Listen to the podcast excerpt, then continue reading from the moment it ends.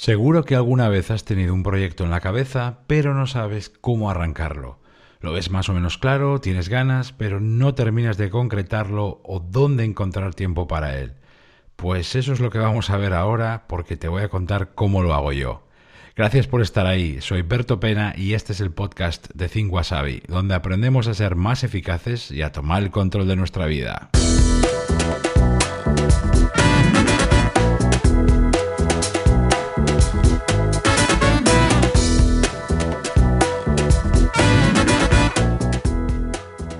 Este episodio que estás escuchando es realmente la continuación del número 32 de este mismo podcast en el que te contaba cómo hacer un borrador de proyecto. Así que si no has escuchado ese episodio te recomiendo hacerlo. El último paso de la fase preliminar de todo proyecto siempre, para mí por supuesto, debería ser empezar a poner fechas. Es la manera más directa de empezar a concretar.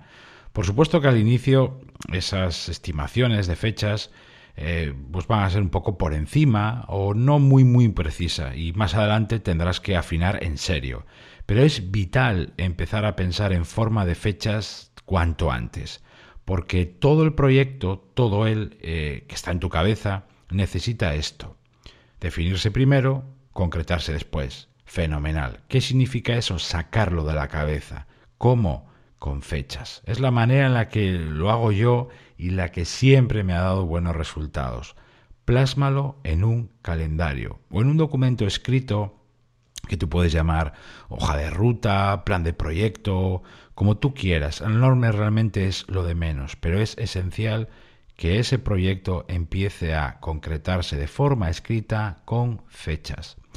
Puedes poner esas fechas en un calendario típico, el clásico, el de toda la vida, por ejemplo, uno de pared o en una agenda de, con hojas, ¿no? la, agenda habitual que todos conocemos, o bien utilizar un mapa mental, bien digital, bien analógico, en una pizarra, en eh, una hoja en grande, tipo A3. Yo he utilizado diversos formatos y herramientas según el proyecto, así que no te puedo decir cuál es mejor o peor, sencillamente la que tú elijas. Eh, eso es muy importante, no te pegues ni te creas que por utilizar una herramienta u otra el proyecto va a funcionar mejor. Lo importante es esto. Vamos a sacar de tu cabeza los planes, las ideas, las ganas de proyecto y concretarlo por escrito. Para conseguir eso, vamos a dar dos pasos fundamentales. Eso es lo que vamos a ver en los próximos minutos. Dos pasos. El primero, dividir en fases ese proyecto. Y el segundo, precisamente lo que te decía hace un momento, marcar plazos y fechas. ¿Te parece que veamos cada uno de los dos? Venga, vamos con el, primer, el primero de los pasos, crear o generar o dividir fases. Es muy complicado empezar algo si lo ves muy grande, si lo ves poco concreto, si lo ves inabarcable. Por eso es esencial trocear el proyecto en diferentes partes, tantas como sean necesarias.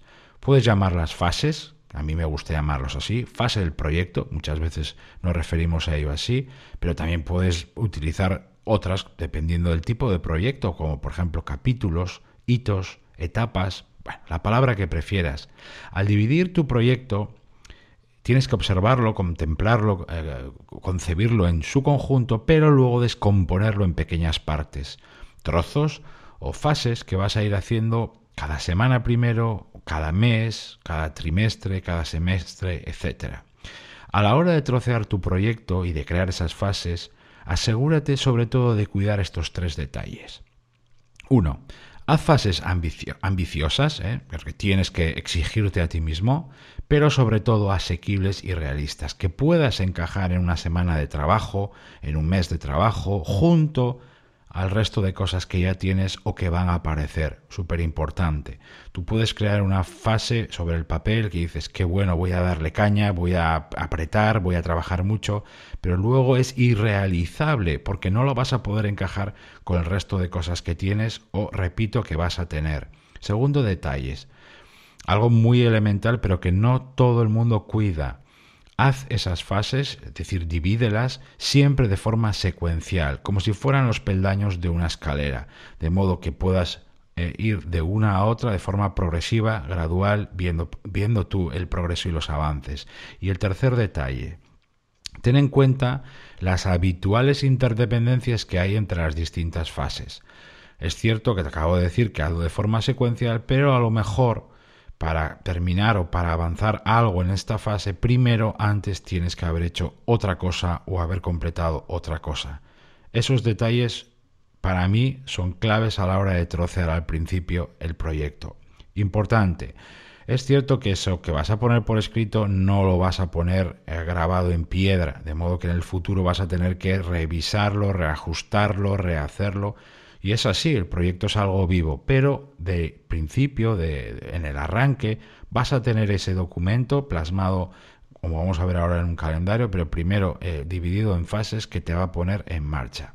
Y ahora vamos con el paso 2, que para mí es el jugoso de verdad. Ahora no, no me estás viendo, pero me estoy frotando las manos, porque es aquí donde realmente empiezas a concretar el proyecto y te pones sobre todo en marcha. Ahora es el momento de tomar cada una de esas partes y asignarles un periodo de ejecución, un tiempo máximo para hacer una fecha concreta. Es, es, necesario que distribuyas cada una de las fases que has ido eligiendo, dividiendo a lo largo de los próximos días, semanas, meses, lo que dure tu proyecto.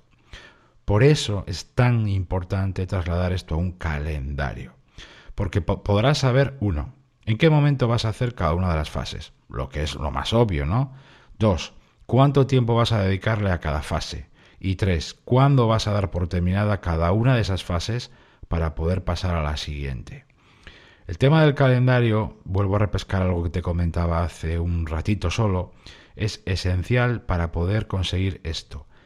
Equilibrio y balanceo entre este nuevo proyecto que quieres poner en marcha y todo lo que tienes hoy y todo lo que vas a tener en, adelante que te irá llegando. Hablo de trabajo extra. Como te decía, el calendario puede ser uno de papel, ¿eh? ya sea de pared, una agenda, o bien utilizar una aplicación de gestión de proyectos o un calendario digital, eso queda a tu elección. En mi caso personal, y esta es mi recomendación personal hacia ti, te recomiendo, sobre todo al principio, utilizar un calendario de papel de gran formato, de estos de, colgar en una pared o un corcho. ¿eh? Y luego con un rotulador de color bien grueso, ¿eh? que se vea bien, ¿eh? escribe literalmente sobre cada fecha o semana cuándo vas a comprometerte a hacer cada una de las fases que has ido eligiendo. por ejemplo, para el 15 de junio terminaré esto, para el 30 de mayo terminaré esto otro, y entre el 15 de noviembre y el 15 de diciembre haré esto y así con todas y cada una de las fases. El hecho de ver ese proyecto pintado delante de ti, de ahí la importancia de ponerlo en una pared o en un corcho, te va a permitir verlo cada día y además casi constantemente. Y eso te va a permitir o te va a dar el empujón que muchas veces te falta cuando no dejas de darle vueltas en la cabeza, cuánto me llevará, cuándo arranca.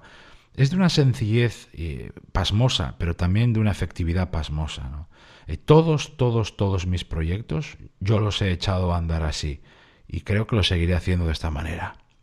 Gracias por estar ahí, como siempre se despide de ti Berto Pena y mientras llega el próximo episodio me encontrarás como siempre en mi blog 5asabi.com y en mi canal de YouTube. Ahí también te cuento las claves para pilotar tu vida de forma diferente.